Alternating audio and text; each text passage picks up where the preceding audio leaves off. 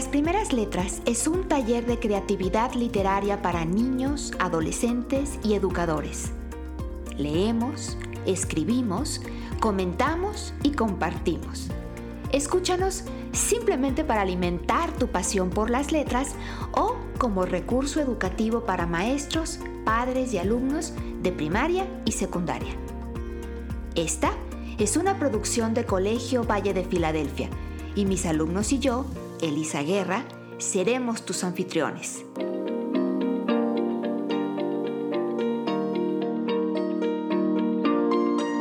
¿Ya estás listo?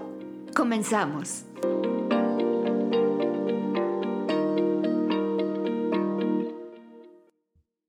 Una vez andando por un parque inglés con un angelorum sin querer me hallé.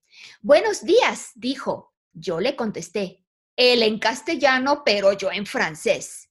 Dites-moi, don Ángel, ¿cómo va, monsieur? Él me dio la mano, yo le tomé el pie. Hay que ver, señores, como un ángel, fatuo como el cisne, frío como un riel, gordo como un pavo, feo como usted. Susto me dio un poco, pero no arranqué. Le busqué las plumas, plumas encontré, duras como el duro cascarón de un pez. Buenas con que hubiera sido Lucifer.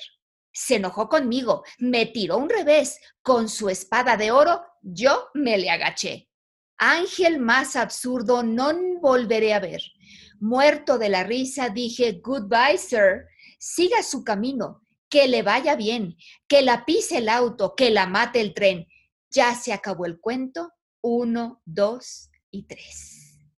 Nicanor Parra, poeta o antipoeta chileno, 1914 a 2018. Hola, muy bienvenidos sean todos ustedes a nuestro episodio 13 de este podcast de literatura creativa para niños, las primeras letras. Como siempre, los saludamos sus anfitriones, Elisa Guerra y mis estudiantes que ahora les saludan. Hola. Hola. Hola. Hola. Hola.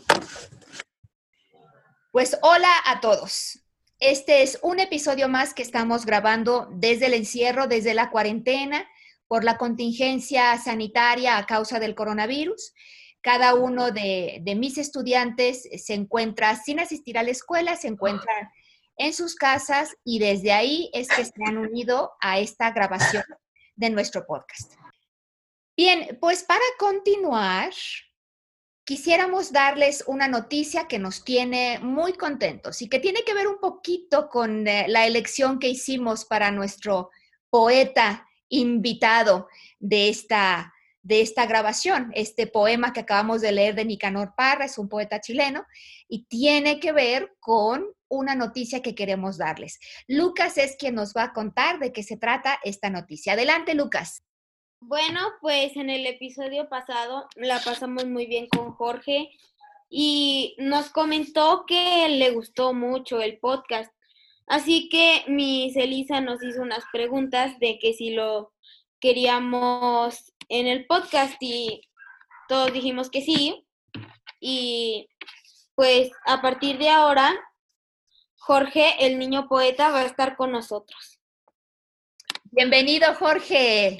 Bueno, hartas gracias, igual gracias por recibirme en el podcast, porque eh, de pasar de estar invitado ya, por ejemplo, formar parte de esto, eh, igual me siento bastante feliz, me siento bastante entusiasmado y también eh, porque ustedes sean de México, yo sea de Chile y nos reunamos a través de esto, realmente me parece algo muy entretenido pues ya es una garantía que tendremos que seguirnos reuniendo a través de Internet, Jorge, porque no hay otra manera de que podamos seguir haciendo el podcast contigo. Aun cuando volvamos a la escuela, estaremos siempre conectados para incluirte dentro de nuestros episodios. Entonces, bueno, pues muy bienvenido. Nos faltan el día de hoy, eh, no se han unido y no sabemos por qué, no sabemos qué pudo haber pasado. Seguimos esperando a Félix Páramo y a Felicia Cat. Esperamos que en cualquier momento puedan unirse a la grabación de nuestro chat de, nuestra, de nuestro podcast más que de nuestro chat, aunque estamos también aquí, por supuesto, en el chat y en el, y en el video que estamos grabando a través de Zoom. Bien, Pues la última vez que nos reunimos justamente fue antes del periodo de vacaciones. En México, aunque estamos todos en la cuarentena y en el encierro, habíamos estado trabajando en trabajos escolares, en, trabajos académicos. Sin embargo, vinieron dos semanas que el calendario escolar marcaba como vacaciones. Y ahí dejamos de grabar el podcast y dejamos de hacer trabajos de la escuela.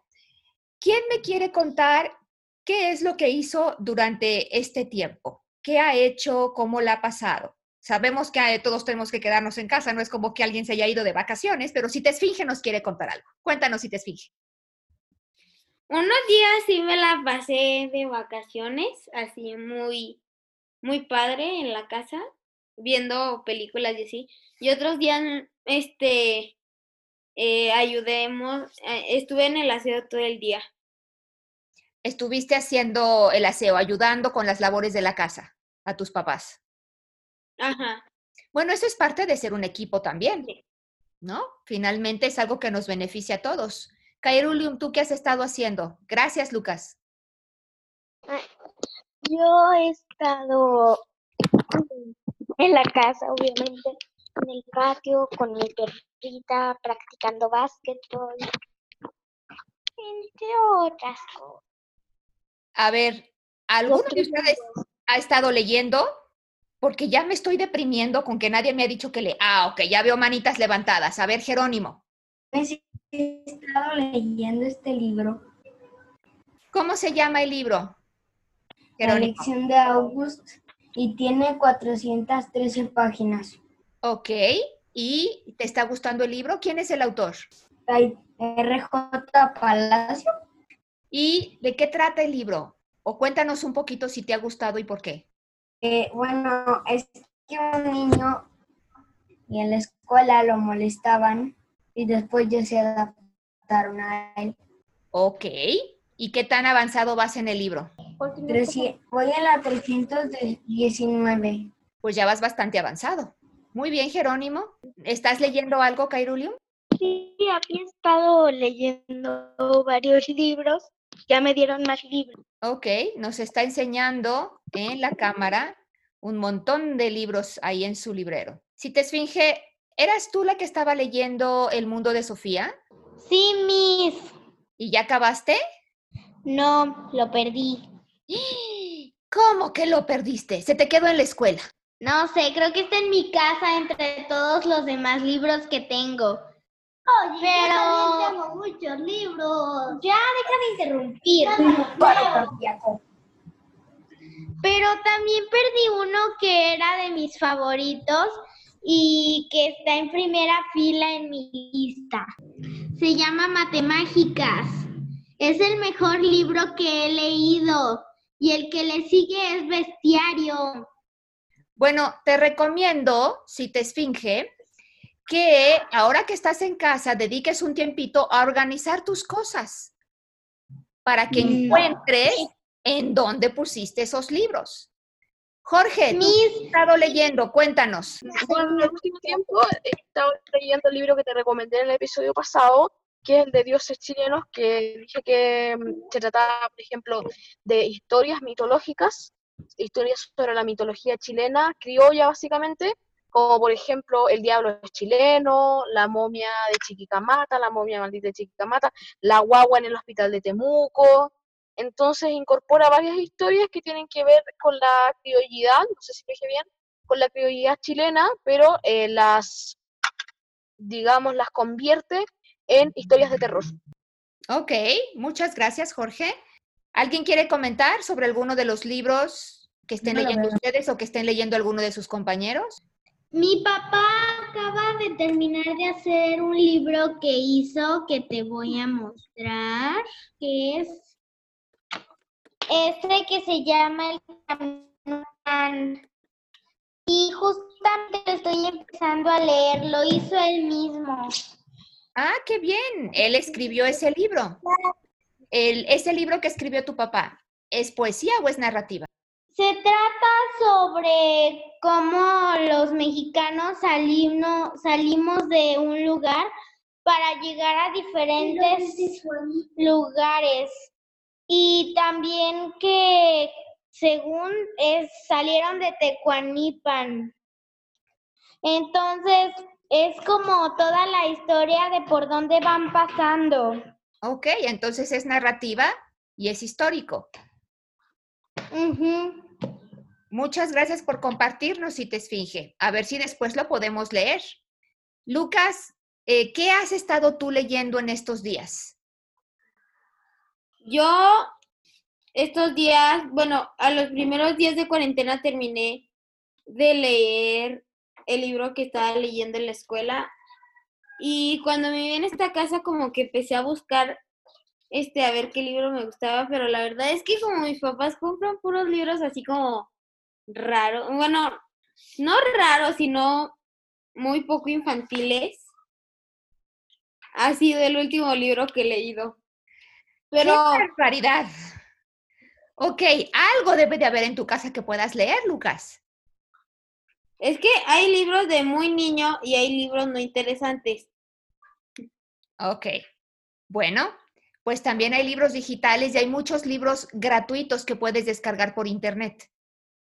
Así es que de tarea, búscate algún libro que te interese, que puedas descargar, aunque lo leas en tu computadora o en una tableta. ¿De acuerdo? Yo me libro en uno, de no sé dónde, pero 100 años de soledad, bueno, ese es un libro maravilloso. Jerónimo era, largo. lo iba, sí, está muy largo. Jerónimo, Jerónimo lo quería empezar a leer, Jerónimo. ¿Te acuerdas que me contaste? Lo dejé, lo dejé y empecé a leer este. Sí, es que 100 años de soledad es un libro maravilloso, pero no es un libro fácil. Es uno de mis libros favoritos, pero, pero no es un libro fácil.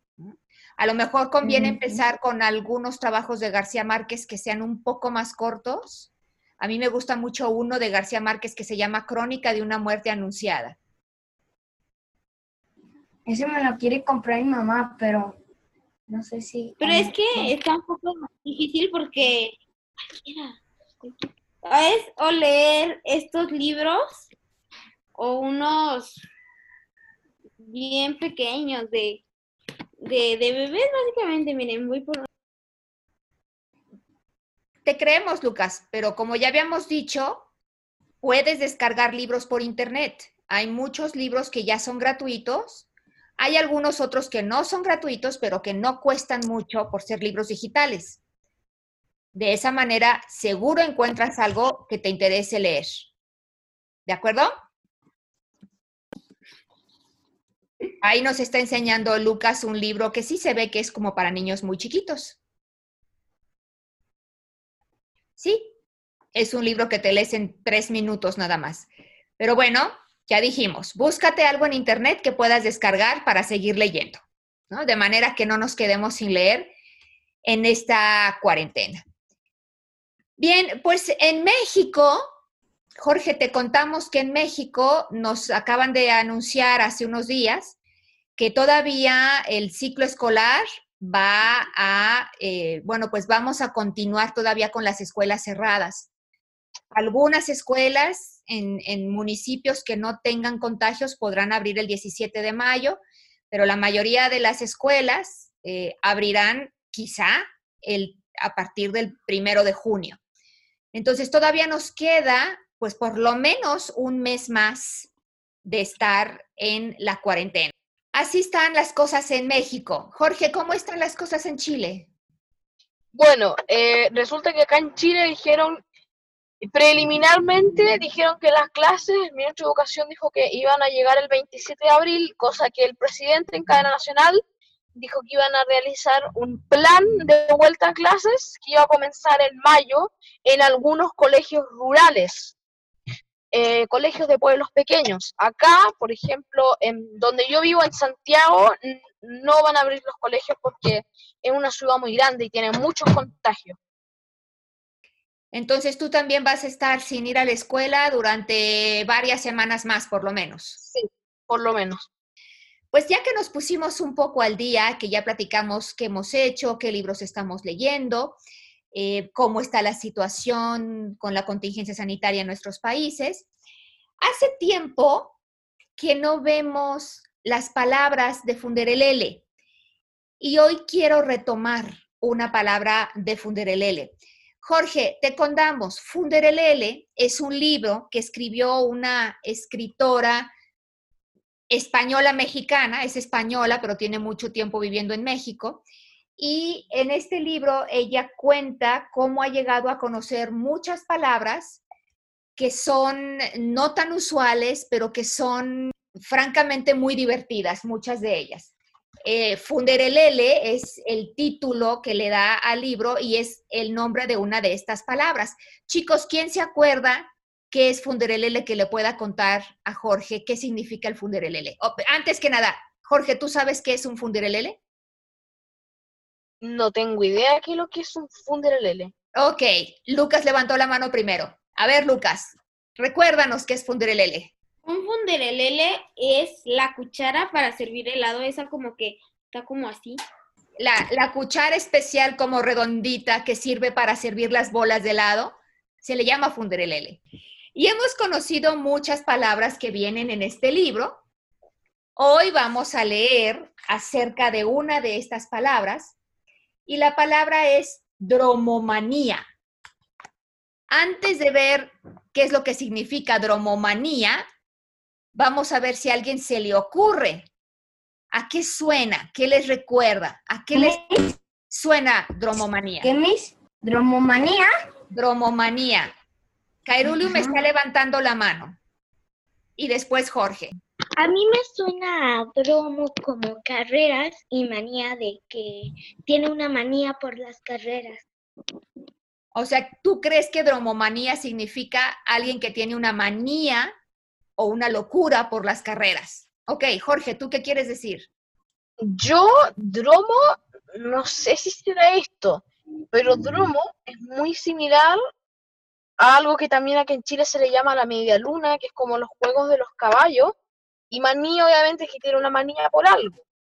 Entonces puede que signifique eso, pero eh, si dice manía es porque probablemente sea que sea una manía por algo. ¿Qué es un sinónimo de manía? ¿Qué más, ¿A qué más le podríamos decir manía? ¿O qué significa tener una manía? Lucas. Como una adoración excesiva por algo. Adoración excesiva por algo. A ver si te esfinge. Gracias, Lucas. Aunque de hecho yo tengo acá mi libro, ¿eso vale? No, les dije que antes de que viéramos en el libro, quería que intentáramos decir simplemente por escuchar la palabra, a ver si podíamos deducirla. Entonces, no, si te esfinge, no nos digas nada todavía. Veo que bueno, ya vi que Caerolium ya también la buscó en su libro, todavía no nos digas todavía Caerolium. Jerónimo la está buscando en el diccionario de etimologías. Mis... Jerónimo no viene en nuestro diccionario etimológico. Yo la busqué antes y ya ven que este es un diccionario no completo. Tiene muchas palabras, pero por supuesto que no tiene todas. ¿Alguien quería decirme algo? Escuché por ahí alguien. Miss. ¿Quién eres? Porque no veo manos.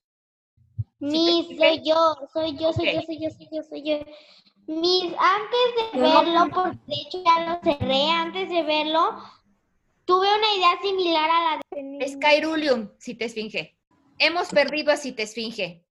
Seguramente por problemas de conexión, seguramente ahorita regresará. Todos estaban bastante acertados con sus ideas sobre dromomanía. Manía significa efectivamente una locura, una obsesión, como mucho lo dijeron Cairulium, Lucas y Jorge también. Cairulium dijo algo de obsesión por las carreras, y Jorge dijo que quizá tenía que ver con la media luna o el lugar en donde corren los caballos en Chile. Lucas, ¿quieres decir algo? Me acuerdo que en los beats este, vimos algo también como de dromos y aparecían en una caballo, creo. Así que yo creo que Sí, Jorge por ahí va también, pero no nada más tiene que ver con caballos. Hay otras palabras que tienen dromos dentro de, ellas, que es parte de su etimología, Y una de ellas es hipódromo. Hipódromo es el lugar en donde corren los caballos. Hipo, entonces, ¿qué significará? ¿Qué creen caballo. Caballo. Caballo, efectivamente. Hipo, caballo. Y dromos, ¿qué significará? Si hipódromo es el lugar donde corren los caballos, a ver, Jorge. Yo creo que hipo como significaba caballos, el, el dromo debe ser como un lugar, el lugar donde corren los caballos, o la media luna, o como le quieran llamar en, en el país que estén, es como el lugar donde corren los caballos, porque igual dromo primero me sonó algo futurista, como, como un círculo futurista, pero después dije, no, un dromo puede ser algo circular, como un lugar donde, un lugar circular donde pueden pasar cualquier tipo de cosa. Está muy interesante que digas que cualquier tipo de cosa, porque hipódromo se refiere obviamente al lugar donde corren los caballos, pero no nada más sería un hipódromo. Podremos tener otras palabras que tengan la raíz dromos y que no tenga que ver con los caballos. Por ejemplo, ¿qué pasa si les digo autódromo? ¿Qué será un autódromo? Cairulium levantó la mano primero. ¿El lugar donde corren los autos? Así es, el lugar donde corren los autos. ¿Y qué pasaría si yo les dijera aeródromo? El lugar donde se estacionan o despegan los aviones. Exactamente, ¿sí? Es una pista para los aviones, donde despegan, donde aterrizan, eh, donde están generalmente, es un lugar para los aviones. Eh, ¿Qué pasa si yo les digo velódromo? Lugar donde se hace un velorio. No. Maravilloso, Lucas. Pero creo que no. creo que no. Ok. Velódromo. ¿Qué será velódromo? Acuérdense, dromos, un lugar donde damos vueltas, una pista. Cairulium. ¿El lugar donde corren los veleros? No. Nos queremos ir, nos queremos ir a cómo suena la palabra y no los juzgo. Eh, de hecho, el velódromo es un lugar donde podemos andar y correr en bicicleta. Velos no significa bicicleta, velo significa velocidad. Bueno, significa bicicleta, pero en francés. Fíjense qué curioso. Velo en francés es bicicleta. Pero ahí sí no, no tiene que ver. Velódromo es la pista para las bicicletas. Aeródromo es la pista para los aviones. Autódromo, la pista para los coches, para los autos. Hipódromo, la pista para los caballos. Y ahora, nuestra palabra del día, que es dromomanía. ¿A qué será entonces? ¿Qué, ¿A qué se referirá? Ya vimos que dromos es una pista. A ver, Jorge. Dromomanía entonces significaría como una manía, una obsesión por las pistas, independientemente de qué es lo que corre en esa pista, ¿Pudiera ser? Tiene, por un, las carreras. Tiene una pequeña... Ya tengo, A ver, Lucas. tengo dos ideas de qué puede ser. A ver. La primera puede ser que sea una obsesión por un lugar o un, le- un lugar lleno de obsesionistas. ¿Un lugar lleno de obsesionados o una obsesión por un lugar? Estás muy creativo hoy, Lucas. Me encanta. Me encanta que nos cuentes esas ideas. Bien, pues en realidad, dromomanía, nos hemos estado acercando muchísimo a esta palabra. Según la Real Academia de la Lengua Española, dromomanía es la inclinación excesiva y obsesiva por trasladarse de un lugar a otro lugar. Es la tendencia incontrolable de andar dando vueltas y vueltas y vueltas. Yo me considero una dromomaníaca. ¿Saben por qué? Porque me gusta mucho viajar, me gusta mucho ir a todas partes, me gusta mucho ir de un lado para el otro.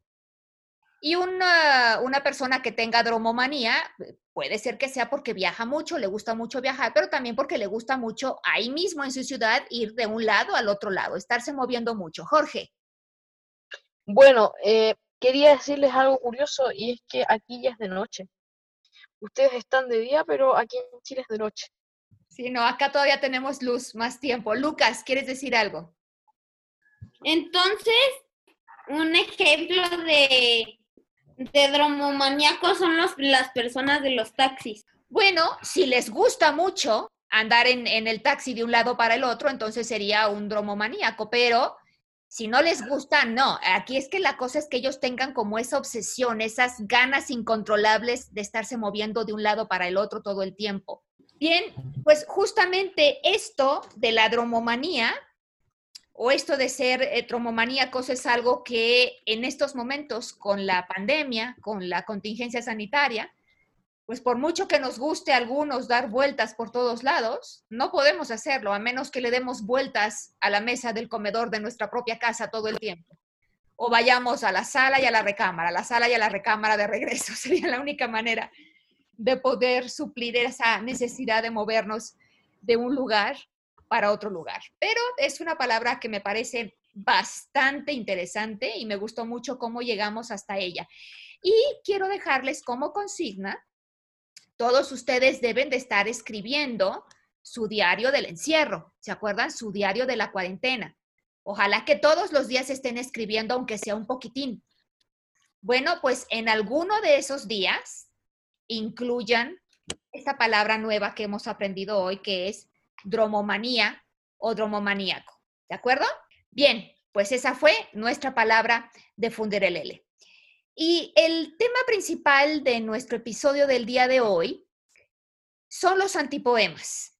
En el episodio pasado, inspirados precisamente por lo que nos estuvo enseñando Jorge sobre Nicanor Parra, este poeta eh, coterráneo de él, chileno también como él, uno de sus autores favoritos, es pues quizá el padre de la antipoesía. Y él nos estaba contando desde el episodio pasado qué es la antipoesía y estuvimos platicando mucho al respecto.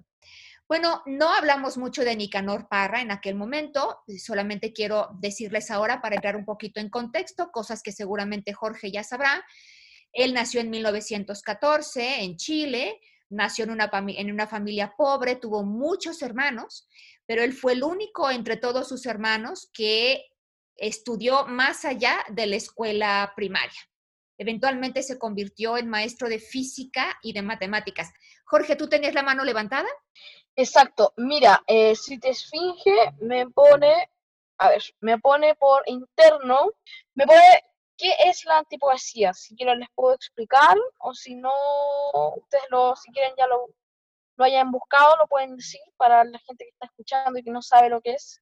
Sí, claro, tú nos lo comenzaste a, contar desde la vez pasada, pero ¿por qué no nos recuerdas un poquito, Jorge, para la gente que no escuchó el episodio pasado? Ya, mira, eh, la antipoesía es básicamente un movimiento literario, es un tipo de poesía, pero más rupturista. Es un tipo de poesía mucho más libre, sin tanta mm, ordenanza, así como decir, no sé, tienes que escribir esta cantidad de estrofas con esta cantidad de versos, y puntuarlo y ponerle esto y ponerle esto otro, sino que es algo eh, muchísimo, pero muchísimo más libre y además que, como vemos, la poesía es específicamente verso, en cambio la antipoesía es prosa y además incluye, obviamente, en ciertas partes del eh, texto incluye algún verso.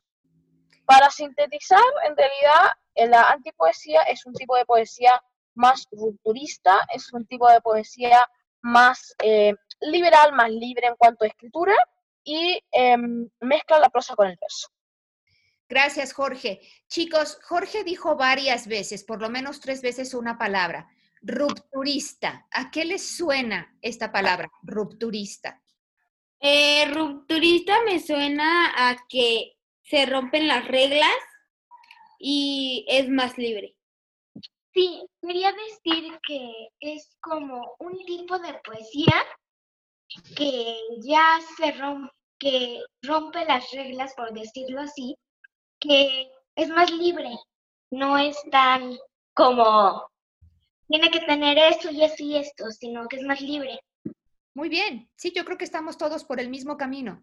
Bien, pues precisamente para saber cómo escribir un antipoema o qué es un antipoema, nos hace falta leer mucho y seguir leyendo. Cuando yo leí este poema de Nicanor Parra, que, es el que les leí al inicio del, del programa, que por cierto es un poema que me gustó muchísimo, se titula Sinfonía de Cuna, y si ustedes se fijan, tenía un ritmo casi, casi como de una canción. En este caso, pues quizá de una canción de cuna, una sinfonía de cuna. Em, al final decía que aquí se acabó este cuento 1, 2 y 3, ¿recuerdan? Y de hecho estaba contando una historia de un encuentro con un ángel. Y una cosa que me llamó mucho la atención es que mezclaba ahí otras, otras lenguas, más allá del castellano, metió francés, metió inglés y metió latín, además, además del español. Eso en sí es romper una regla, ¿no? Porque quizá una regla sería que el poema esté escrito todo en la misma lengua y no que estés mezclando lenguas. Entonces ya de por sí eso es, eso es una ruptura. Así es que yo creo, podría estar equivocada, yo creo que sí sería un antipoema. Y hablando de estar equivocada y no estar equivocada, chicos, me, me di cuenta de que en uno de los episodios pasados que tuvimos hace varias semanas, yo les dije que un coleóptero, que las mariposas pertenecían a los coleópteros, ¿se acuerdan? Cuando hablamos de lenguas indígenas y que nos había dicho el maestro Ezequiel Coñomán que un que un pololo en Chile, eh, en, lengua mapuche, en maputungun, significaba un coleóptero, pero que para el chileno el pololo era el novio o la polola era la novia. Y yo les dije que un coleóptero era, era una mariposa, un ejemplo de coleóptero era una mariposa. Pues, ¿qué creen que estaba yo equivocada? No, las mariposas no son coleópteros, los escarabajos son coleópteros, las mariposas son lepidópteros. Entonces, yo no soy maestra de ciencias, pero les dije lo que pensaba y estaba equivocada. Recuerden que no todo lo que yo les diga siempre será completamente cierto y los invito a que ustedes cuestionen todo, investiguen todo y no siempre me crean, porque a veces, como en esa ocasión, puedo estar equivocada, como en esa ocasión lo estuve. Ahora, cuando estuve yo investigando un poquito para este programa, me llamó mucho la atención que a Nicanor Parra le preguntaron cómo fue que comenzó con, con toda esta cuestión de la antipoesía. Y él contaba que cuando estaba en la escuela secundaria, en el último año de la escuela secundaria, bueno, él se hizo muy amigo de otros muchachos que como a él, pues le gustaba, les gustaba leer, les gustaba escribir, y en su escuela eh, había muchos muchachos que estaban muy metidos en los deportes. Eh, era una escuela que tenía campeones de básquetbol y de fútbol. Entonces a los chicos deportistas, bueno, pues todo mundo los idolatraba, les, eh, todo mundo, eran los chicos más populares. Y esos chicos muchas veces se burlaban de los muchachos que no eran deportistas, de los muchachos que eran, digamos, más intelectuales, más de corte intelectual. Y eh, Nicanor con sus amigos comenzaron a escribir poemas que fueran al mismo tiempo chuscos y divertidos, un poco irreverentes, rompiendo con reglas, para de alguna manera encajar o ser aceptados también por este grupo de, muchachos. Entonces eso fue algo que me llamó muchísimo la atención. Y bueno, no fue ahí propiamente cuando, cuando se creó la antipoesía, pero él dice que fue uno de los momentos, uno de los momentos semilla para que más adelante él pudiera desarrollar precisamente esta corriente, esto que es la antipoesía. Y tuvimos como consigna en el episodio pasado escribir un antipoema. Entonces aquí tenemos el primer antepoema, antipoema de nuestro episodio. Lucas, te escuchamos. Bueno, mi poema se llama La teoría y me basé porque he visto de la red de TikTok que dicen que cada 100 años saca la naturaleza un nuevo virus para, para tratar de eliminarnos. Y la verdad es que sí investigué porque casi siempre en los 20, en los años 20, que caen en 20, hay este, enfermedades como la gripe española que también cayó en el 20. Y pues mi, mi antipoema dice así, eres un soldado que la naturaleza envió para reducirnos y terminar nuestro reinado del terror. Nos causas mucho dolor, pues le hemos faltado el respeto a tu superior. Ok, gracias Lucas. ¿Quién quiere ser el primero en comentar? Eh, bueno, me gustó bastante el poema, tiene que ver bastante con la situación, con la contingencia sanitaria que estamos viviendo ahora en, en este año. Y de igual manera me gustó porque no vi la pantalla y no tenía básicamente el orden que tiene una poesía. Es una poesía, bueno, mejor dicho, una antipoesía, escrita de una manera muy libre, escrita de una manera muy corta, muy cortito el poema, pero dijo mucho y utilizó muchas metáforas.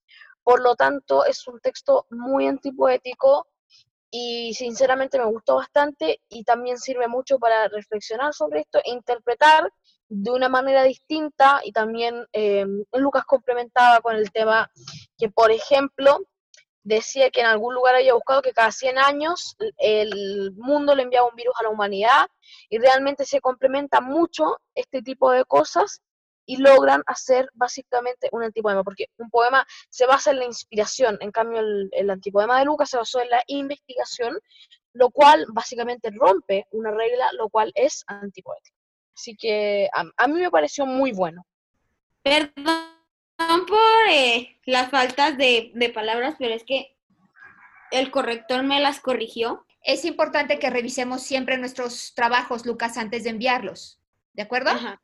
Así no, no se nos van estas cositas. Siempre le puede a uno pasar que se equivoque por ahí, pero si revisamos, lo corregimos.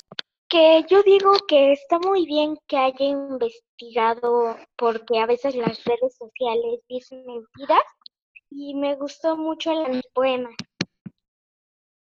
Cairulio, muchas gracias. De hecho, eh, eso era algo de lo que yo quería decir.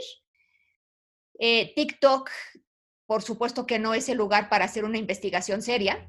Cuando, bueno, cuando tengamos alguna, alguna duda, tenemos que fijarnos muy bien en las fuentes de donde nosotros estamos investigando. Efectivamente, hace 100 años existió la pandemia de la gripe española, de la llamada gripe española, pero eso no necesariamente significa que cada 100 años tenga que haber una pandemia. Pudo haber sido una coincidencia o no, ¿no? Y para eso es que habría que investigar, pero obviamente siguiendo fuentes fidedignas. Tal vez pudo ser una coincidencia y por eso mi antipoema se llama La teoría, porque no es algo 100% estructurado, pero es una coincidencia. Claro, Lucas, tienes razón, se llama la teoría y me gusta mucho que lo hayas puesto como una teoría, una posibilidad y que no estés dando por hecho que así es porque así es. Eso está muy, muy bien, Lucas. Muchas gracias. Jorge, ¿levantaste la mano? Eh, muy bueno el tema de escribir específicamente ahí la teoría, porque no sabemos si es cierto o si es una coincidencia. Exacto. Sí, muy, muy bien. Vamos a leer ahora el siguiente antipoema. Y este es de Cairulium. Un chico va paseando por el mundo.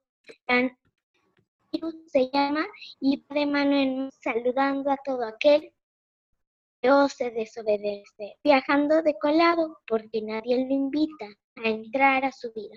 Intenta conseguir una probabilidad de vivir. Sigue la cura, no te pongas vacuna, déjalo vivir y vas a morir.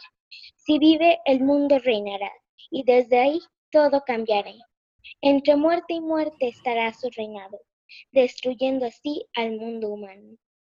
Nada se reconocerá porque ya no estaremos acá. El mundo entero quedará solo en soledad. Yo tengo una observación. A ver, Lucas. Al último, que dice solo en soledad, Sí, lo sé. a mí me hubiera gustado ahí que hubiéramos como no repetido la palabra para terminar con broche de oro. ¿Qué respondes a eso, Cairulium? quería como una parte divertida en este asunto. Ok, Cairulium, te escuchamos muy mal. Pero lo que estoy entendiendo es que tú querías darle una especie de final divertido. O sea, es parte de tu antipoema, el, el querer romper con eso, el no seguir una regla. Mm, también, pero también estaba la idea de seguir con lo trágico, de quedará solo el ruido de la soledad. Pero no, quiero que sepan que hay una oportunidad. Gracias, Caerulium, por la aclaración. Muy buen comentario, Lucas. Como dijo Lucas, que también quedar, lo último quedará solo en soledad. Pienso lo mismo que dijo Lucas, pero lo, lo del último. Ok, ¿estás de acuerdo con la precisión de, de Lucas? ¿No te gusta que diga quedará solo en soledad? Porque eso es redundante. Como que repite, ¿no? Sí, eso es lo que significa cuando algo es redundante, que, que lo repite y no es necesario que lo repita. Pues y hay también, ¿Sí, Jerónimo? y también lo de las is, como me dijiste a mí que no repitiera tanto las y, también pudiera haber pu- pu- puesto caerulium comas en vez de tantas is. Sí, hay que, hay que cuidar eh, la puntuación Cairulium, que es algo que con mucha frecuencia eh, nos sucede con tus poemas. Es muy lindo que pongas los dibujitos que pones por todos lados, le da un sabor muy especial y muy lindo. Pero para que sea más fácil leerlo, recuerda poner tu, tu puntuación. Em, el poema en sí me pareció algo bastante bueno, lo que sí, em, de igual forma, no está desordenado, pero hay ciertas palabras que como que no caben en el poema. Pues eso sería ya un poco error en la redacción. En el tema antipoético, bueno, tampoco, eh, yo tampoco soy un experto en antipoemas, así como Jorge Rivas, el experto. Mm, De igual manera, en la redacción habían ciertas cosas que em, no eran adecuadas, no sé, no eran las como las palabras adecuadas, pero de igual manera en el tono antipoético esto suena bastante bien. Y eh, es bastante bueno el poema, tiene buena, es, tiene una buena calidez, es como un poema cálido, es como un poema tranquilo, suave, que no pone tanta tensión, lo cual también eh, va experimentando de igual manera a medida que va pasando el antipoema con poner frases tensas que pueden tensar a una persona pero también pone, eh, por ejemplo, cosas que son completamente normales y para, para básicamente todos. Entonces me pareció muy bien que jugara con esas dos cosas a la vez, me pareció muy bien la redacción, hay algunas cosas que yo le quitaría, pero de igual manera em, está bastante bueno el poema y tiene un buen fundamento, un fundamento, un buen fundamento para escribirlo. Eh, a mí me preocupan algunas cosas de tu poema, eh, Caerulium, y, y no sé si fue a propósito. Eh, lo siento en general con un, con un tono muy negro, muy falto de esperanza. Y esta línea que dice, si se consigue la cura, no te pongas vacuna, déjalo vivir y vas a morir. Uy, bueno, me causó un conflicto tremendo, porque de alguna manera le estamos diciendo a la gente que, que se deje morir por el virus y, y que no haga lo que necesite hacer para mantenerse saludable. Entonces, eh, de pronto eso me, me hace entrar mucho en, en conflicto. Y, y me pregunto si fue como parte de querer romper reglas o qué es lo que quisiste hacer ahí, Cairulium. A mí, eh, esta parte del poema se me hizo así como cuando te dicen las mamás que si haces algo, te va a pasar esto. O sea, aquí creo que trató de interpretar, interpretar que si no te pones la vacuna, eh, vas a morir. Pero siento que no es un poema que se lo puedes decir a los niños porque, por ejemplo, en algunas, en alguna, en otros episodios yo dije un poema como de esto, pero la mitad de mi poema era luz y oscuridad, entonces este se me hace como donde está Jorge, oscuro, oscuro, oscuro, oscuro. Lucas, que lo que yo interpreto de lo que del comentario que tú hiciste, que me parece muy buen comentario, yo interpreto que tú estás proponiendo que no debemos de tomar esta línea del poema de Cairulium en el sentido completamente literal, que, que, debemos de tomarlo más bien como si fuera una ironía, como si fuera una amenaza, como si alguien te estuviera diciendo, no te pongas la vacuna, te vas a morir. ¿no? Como, como queriendo decir póntela, pero al, al, mismo tiempo diciéndonos no te la pongas y vas a ver cómo te va, ¿no? Eh, eh, un poquito como contradiciéndose. Jerónimo, tienes la mano levantada.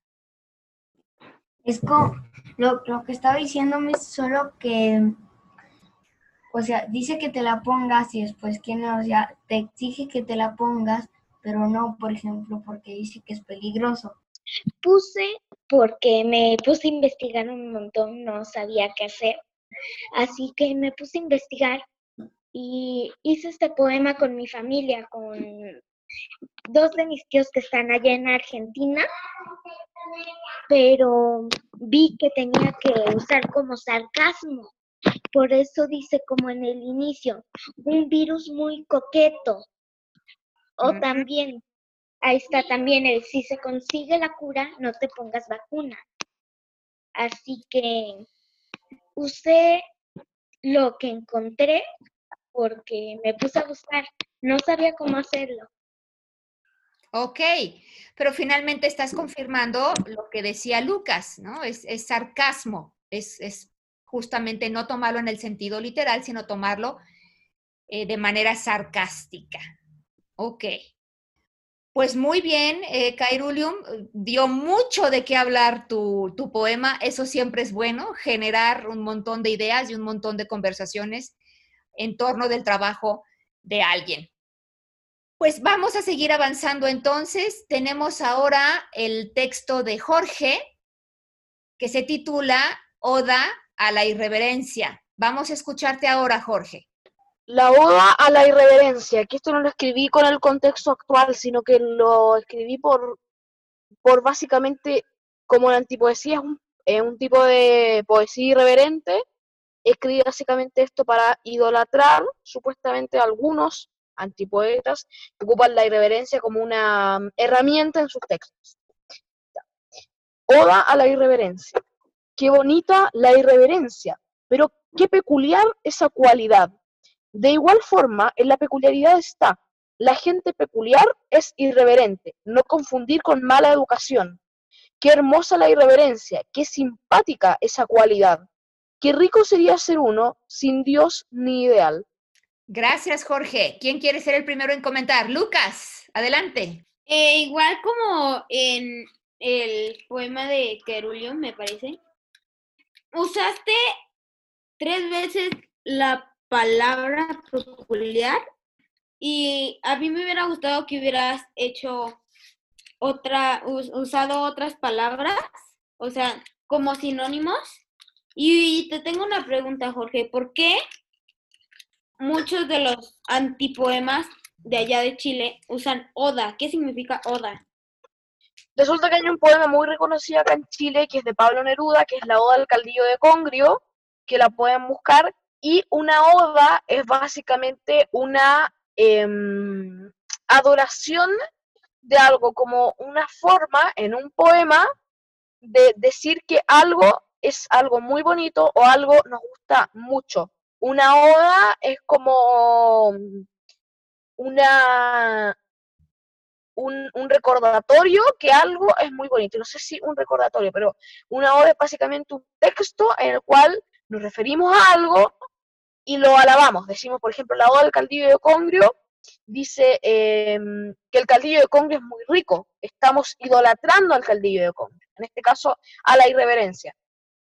Además de eso, siento que en este, en este antipoema quieres dar a entender que la irreverencia no es mala, que a veces un poco de todo es bueno y que los antipoemas es como una forma de que tú seas más libre sin hacerle daño a nadie. Efectivamente, a través de la irreverencia, lo que estoy diciendo es que la irreverencia es algo bonito, es algo que muchos deberían hacer porque muchas personas deberían ser irreverentes en este mundo, según mi parecer. Para mí, ser irreverente no es algo de mal gusto porque eh, sinceramente demuestra cómo somos unos mismos y con el tema de que utilicé tres veces la palabra eh, peculiar, es porque básicamente eh, no puedo utilizar una palabra y me pareció bastante adecuado para ese poema y repetirla me había parecido algo interesante. Bueno, no sé, en realidad. Tú eres el autor, Jorge, y aquí en este taller lo que nosotros hacemos es comentar, pero finalmente cada uno de nosotros tenemos la última palabra sobre nuestros propios trabajos. Jerónimo. Lo que dijo lo mismo de Lucas otra vez, pero, pero también, como me dijiste tú la otra vez, para no repetir tanto, poner otras palabras, pero, pero que, te, que, que, que signifique lo mismo. Que sean sinónimos. Ok, bueno, pues aquí tienes eh, una segunda recomendación de utilizar sinónimos. Yo estoy de acuerdo en que en algunas ocasiones la repetición es parte del poema y está justificada. Aquí mucho va a tener que ver con tu propio gusto y con lo que tú quieras hacer, hacer con el poema. Eh, en el caso de la repetición de Solo en Soledad de Cairulion del, poema pasado, eh, eso pues nos brincó a, a bastantes. Eh, acá no estoy tan segura, se parece o se ve que es a propósito. Entonces, bueno, quizá eh, podrías considerar cambiarlo y ver cómo se, cómo se siente el poema, leerlo en voz alta y, y sentir si te gusta más. Y si no te gusta más, pues vuelves a como lo tienes, ¿no? Muy bien, pues estamos de acuerdo entonces. Excelente trabajo, Jorge, muchas felicidades y muchas gracias por haberlo compartido. Nos queda un último antipoema. Eh, me preocupa porque sé que si te esfinge tiene mala conexión y no sé si vamos a poder compartirlo o no. Si te esfinge, ¿me darías autorización de leer yo tu poema? Que escriba en el chat, Miss. Dinos en el chat si te... Ah, ok, ya nos está escribiendo ahí que sí. Creo que sí te esfinge quien nos está escribiendo ahí que sí. Entonces, chicos, voy a leer yo el poema de Si te esfinge para que podamos comentarlo. Antipoema sin título, por si te esfinge. Mi bici ya está lista, pero mi hermana la suya arruinó y con él mi día y toda mi alegría. Yo iba acompañada de mi Perry, de peluche y su peluche, porque espero que hoy sea un día mejor. ¿Quién inicia? Lucas. Este antipoema no le vi mucha coherencia porque Dice que se le fue la alegría y luego que iba acompañada con un Perry, que creo que es el agente P, de Phineas y Per. Y luego, eso está bien, o sea, iba en su bici. Pero porque espero que hoy sea un día mejor, ahí ya no entendí muy bien qué quiso decir. A ver, este poema, este antipoema, yo no le vi tampoco mucha coherencia en un, en un cierto grado, tampoco le vi mucha facilidad de poder entenderlo, pero de igual forma, si uno lo analiza bien, se puede entender. Pues no me parece tanto antipoema, más bien me parece como un poquito como un texto.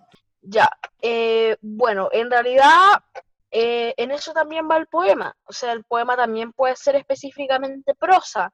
Y yo creo que sinceramente criticarle que el poema sea solamente como un texto va en contra de lo que vendría siendo la antipoesía, ya que digamos que la poesía, o sea, la antipoesía es algo libre. Tú puedes escribir solamente prosa y un poquitito de verso, o todo verso y un poquitito de prosa también.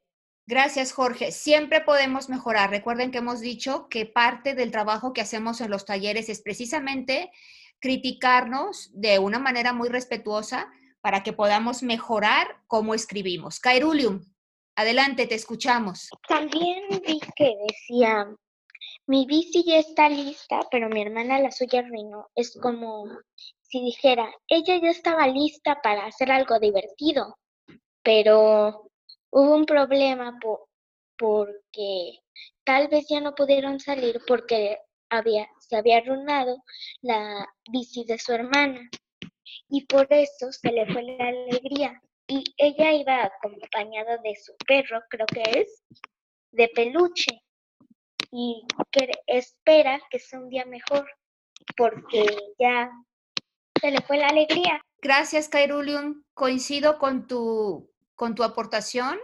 Lo que sí es que, como, como decía Jorge, hay aquí algunos problemitas de redacción. Específicamente hay un problema aquí de concordancia, porque tú dices, si te esfinge, mi bici ya está lista, pero mi hermana la suya arruinó y con él mi día. Con él, ¿quién es él? Arruinó la bicicleta, la suya. Si es la bicicleta, entonces tendría que decir, pero mi hermana la suya arruinó y con ella mi día. ¿Quién es ella? La bicicleta. Porque si no, ¿quién es él? No hay ahí ningún él eh, que se justifique. Entonces tendría que ser, y con ella mi día, junto con la bicicleta arruinada, también se arruinó mi día, y con ella mi día y toda mi alegría. Entonces, sí, ese es un problemita importante de, concordancia. Por lo demás, eh, creo que es eh, bastante rescatable y como ya decíamos, siempre que sigamos escribiendo, vamos a ir mejorando. Yo he visto con el paso de las semanas y los meses, como todos ustedes, y me siento muy orgullosa, todos ustedes han ido incrementando su calidad como escritores y eso no saben lo feliz que me hace. Pues entonces estamos ya terminando con nuestro episodio del podcast.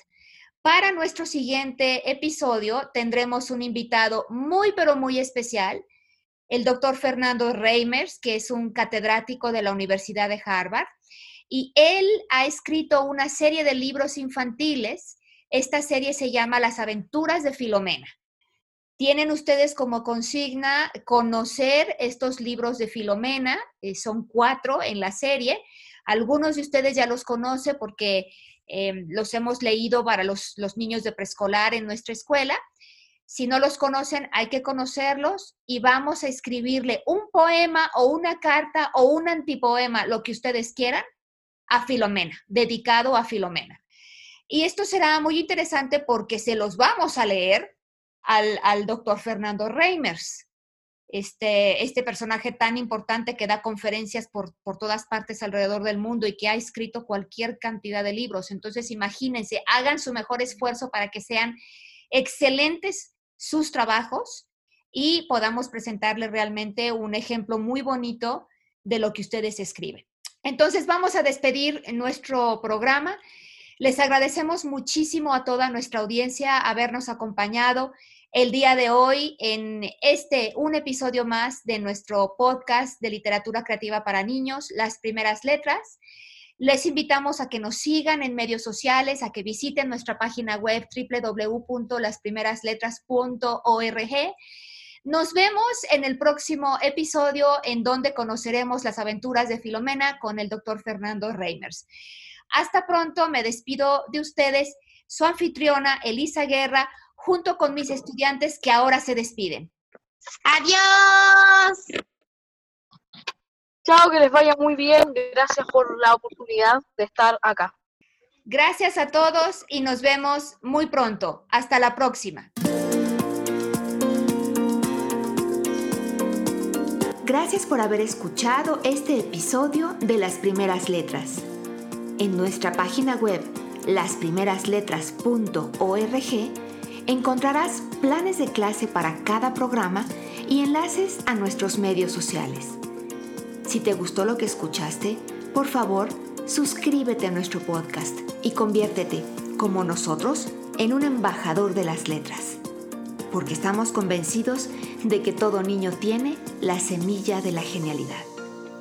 Hasta pronto, soy tu anfitriona, Elisa Guerra.